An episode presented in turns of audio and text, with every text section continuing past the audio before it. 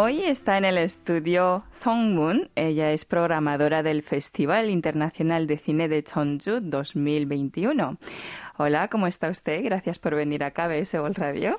Hola, muchas gracias por la invitación. Espero que tengamos una charla interesante para su audiencia. Seguro que sí.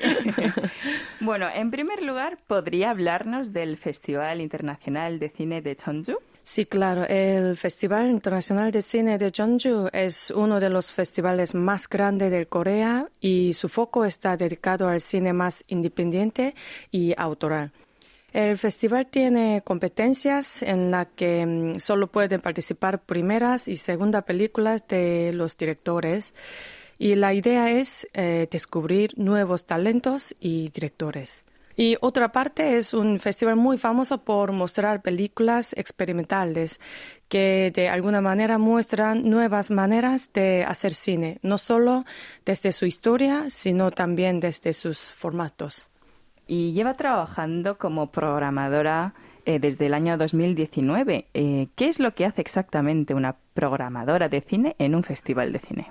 El trabajo de una programadora es conectar a las películas con la audiencia. Obviamente hay muchas películas en todo el mundo cada año y lo que hace una programadora es elegir entre esas películas las que considerar más valiosas o novedosas y mostrarlas en el festival en diferentes secciones.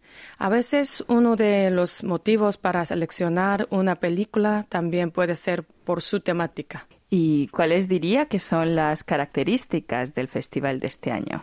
Em, este año el festival tuvo un slogan Film Goes On eh, debido al COVID y la situación difícil de la industria del cine y muchos cines cerraron y muchas películas no podrían continuar con sus rodajes. Entonces ese slogan es nuestro deseo de afirmar que el cine continuará. Y por eso eh, quisimos mostrar las películas no solo online, sino también en funciones presenciales, como una manera de invitar a la gente a la que vuelva a los cines y mm, las funciones online para que también mucha gente que por diferentes motivos no pudo viajar a Jeonju tuviera acceso a nuestra programación. Mm, fueron 194 títulos en total de 48 países y se vendieron el 93% de las entradas para las funciones presenciales.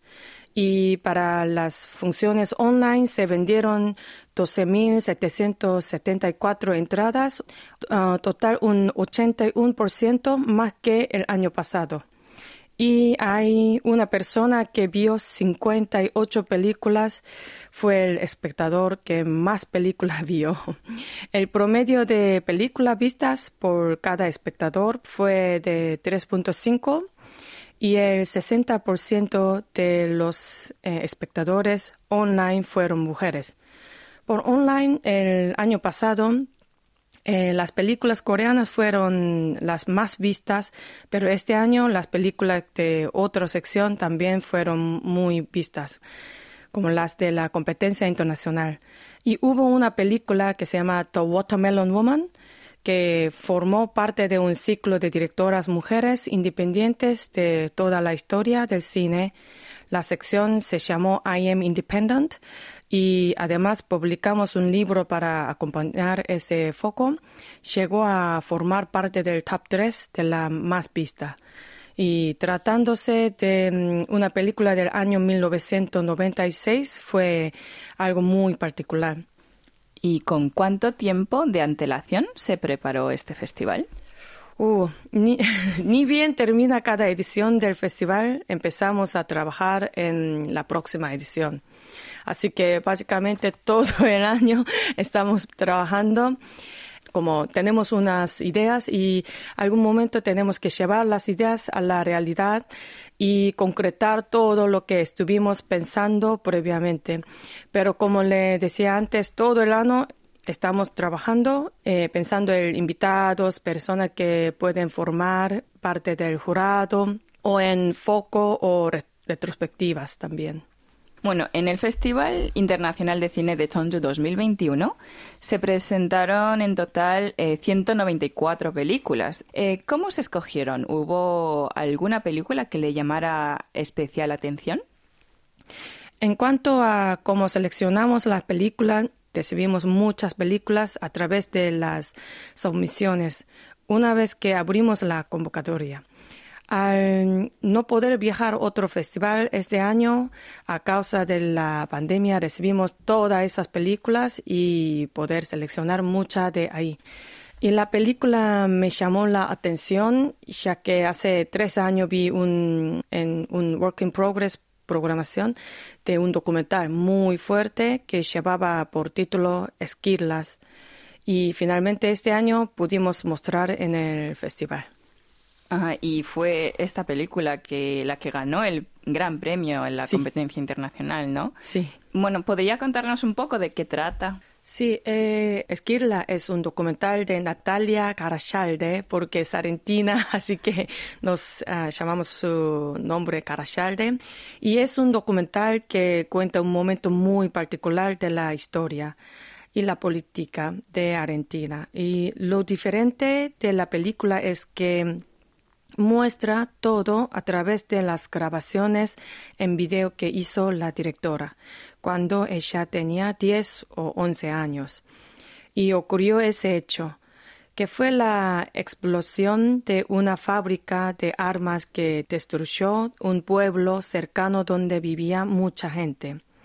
Yo creo que el jurado la premió porque es una película única y muy personal una película mm, en la que la importancia de lo que cuenta está la altura de la forma elegida por la directora parte hacerlo. Y bueno, ¿cuántas películas ve al año? La verdad es que nunca cuento las películas que veo, eh, pero creo que deben ser alrededor de 700 o 1000 títulos por año pero la verdad es que no sé exactamente, ya que también como me gusta mucho el cine y también películas comerciales, series que no son para el festival, así que no sé exactamente, pero me parece que más o menos 700. ¿Y tiene algún criterio personal para escoger las películas que va a ver? Em, que tengan una nueva perspectiva, ya sea en su historia o formato o que me hagan preguntas alguna cosa sobre cómo mirar nuestras vidas, los tiempos que vivimos o sobre el cine mismo. Entonces, ¿ve el resumen de la película antes de verlo? No, como básicamente yo no quiero ver ningún resumen, sinopsis, como porque no quiero tener algún prejuicio, directamente veo la película, pero básicamente cuando veas como 5 o 10 minutos, puedes sentir cómo va a ser esa película. Además de ser programadora, también es conocida como una experta en el mundo del cine latinoamericano. Eh, ¿Por qué el interés hacia el cine latinoamericano particularmente? Uh, yo viajé a, Perú al principio hace 11 años, algo así, y viajé y viví casi 10 años en Latinoamérica, en Perú primero y después en Argentina. Y ahí no solo aprendí el idioma, pero sino también sobre la cultura de la zona. Estando en Argentina especialmente, empecé a ver y conocer más del cine argentino y de toda Latinoamérica, pero también de otros países hispanoparlantes y como España. Y todo Latinoamérica tiene una cultura muy rica y supongo que por eso nació mi interés por su cine, pero también su literatura y otras formas de arte también. Y a partir de mi experiencia y conocimiento, comencé a trabajar como representante del Korean Film Council en Latinoamérica. Y mientras estaba en Latinoamérica, ¿cómo era percibido el cine coreano? El cine coreano es muy conocido por los espectadores de festivales de cine, pero no tanto como Al menos hasta Train to Busan, que fue un éxito, éxito muy grande en Latinoamérica. Y luego, obviamente, Parasite, que continuó con el éxito comercial de cine coreano. Pero tiene muchos admiradores y hay muchos especialistas del cine coreano. Y en 2014 eh, se creó el Festival de Cine Coreano en Buenos Aires. Usted tuvo un papel. ¿Cómo surgió este evento? En ese momento había una gran conexión entre Argentina y el cine coreano. En ese momento, el remake de una película argentina fue muy exitosa en Corea. Eh, All About My Wife, el título original argentino es Un novio para mi mujer. Y ahí me di cuenta de que más allá de las distancias geográficas, había una conexión eh, muy fuerte entre la cultura y las formas de entender ciertos temas de la vida entre los coreanos y no solo argentinos, latinos. Y a partir de esto pensé que se podría hacer organizar un festival entre los dos países y al principio la idea fue mostrar cine coreano y ver la posibilidad de que en la industria del cine argentino se realicen remake de películas coreanas y también demostrar la mm, variedad de cine coreano obviamente y yo fui la creadora y programadora del festival en sus primeros años. ¿Y qué aspectos específicamente del cine coreano le gustaría presentar en Latinoamérica? Eh, puede ser el cine independiente em, a los nuevos realizadores, porque últimamente el cine comercial coreano se, pueden, se puede ver por Netflix, así que yo como programadora no tengo la necesidad de mostrarlo, ni difundirlo, ni presentarlo. Y bueno, la pandemia por el COVID-19 ha dado un fuerte golpe en todos los sectores, especialmente el cine, por las medidas de restricción de mantener la distancia, de seguridad. Pero ¿cree que ha habido impactos positivos? Mm, no sé si es algo positivo, pero la industria ya estaba cambiando y la pandemia aceleró estos procesos de cambio. Quizás algo positivo es que ahora para ver las películas de un festival gracias a las funciones online. No es necesario viajar y se pueden ver las películas desde la casa de cada uno. Quizás la pandemia, como, como dije antes, nos obligó a acostumbrarnos que las salas de cine no son el único lugar para ver películas, algo que ya sabíamos, pero que la pandemia nos mostró de una manera más brutal, así como muchos otros cambios en la industria en general. ¿Cuándo empezó a interesarse por el cine? Uh, hace muchos, muchos años, cuando era chiquita, creo.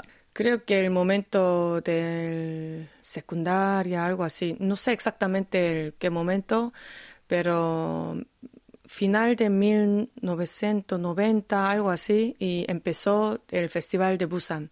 Yo nací en Busan, obviamente mi secundario estaba en Busan y yo escuché la noticia, empecé, empezó de un festival de cine y hay mucha película que nunca vimos y ahí tenía mucha curiosidad, qué tipo de película que nunca vimos. Y ahí fui a un cine gigante con mis amigas Sí, ahí me parece que empecé mi interés de ver películas, porque sin comer tanta cosa como olvidé, olvidé comer y empecé de ver tres, cuatro películas por día y mi mamá estaba un poco preocupada de qué vas a hacer, por qué ve tantas películas. Pero ahí me parece que empecé de mi interés de cine la gente en, general eh, va a ver películas para descansar, pero como es un trabajo para usted, eh, ¿cómo descansa usted? Puede ser un poco raro mi respuesta, pero yo descanso con las películas. Ya entiendo un poco raro y a veces mis amigas como no pueden creer que yo puedo descansar con la película, con una película. Pero mi trabajo es elegir o descubrir una, una película muy diferente que nos vemos en el cine. Y así que yo veo como series, algo, alguna comedia o algunos películas de zombies, no sé. Y esa cosa me hace un poco relajada, no pensar tanto como sobre eh, qué formato de esa película tiene, por qué es 4 y 3, por qué es como eh, blanco y negro, y esa escena qué significa. No, no pensar esa cosa, solo ver película es un, me parece que muy buena experiencia sin pensar otra cosa. Y antes de ser programadora, eh, ¿a qué se dedicaba?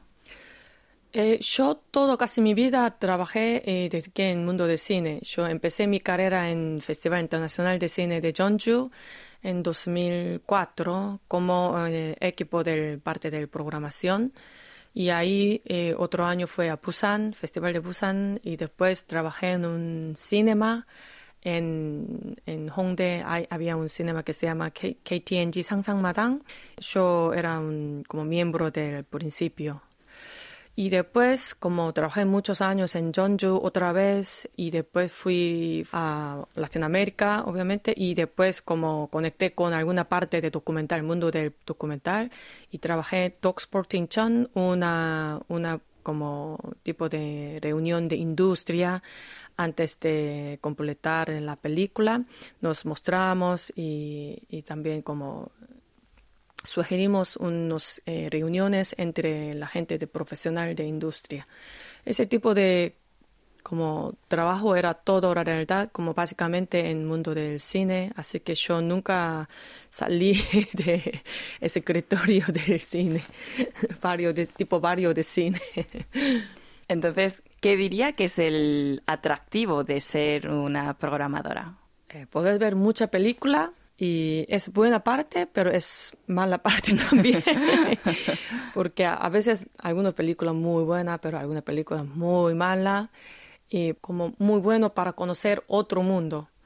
Otra gente que si, como yo vivo en Corea y Argentina, mitad de año cada uno, pero mi vida es muy chiquito la realidad. Así que con mis amigas, en mi comunidad, quizás yo no pude conocer alguna parte del mundo, pero por película, por cine, yo puedo conocer con la vida de otras personas y otro mundo. y por último, ¿qué representa el cine en su vida? El cine me hace pensar, me hace reír, me hace llorar y me conecta con la vida de otra persona y con otras historias también. Y además tengo la suerte de poder trabajar para el cine y así poder lograr que las películas y directores que admiro sean vistos y disfrutando por más personas. Eso. Vale, pues muchísimas gracias por la entrevista. gracias a usted.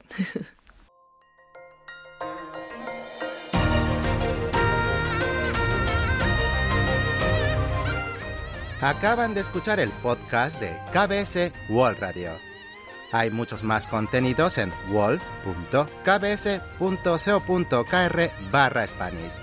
Gracias por seguir en sintonía. KBS World Radio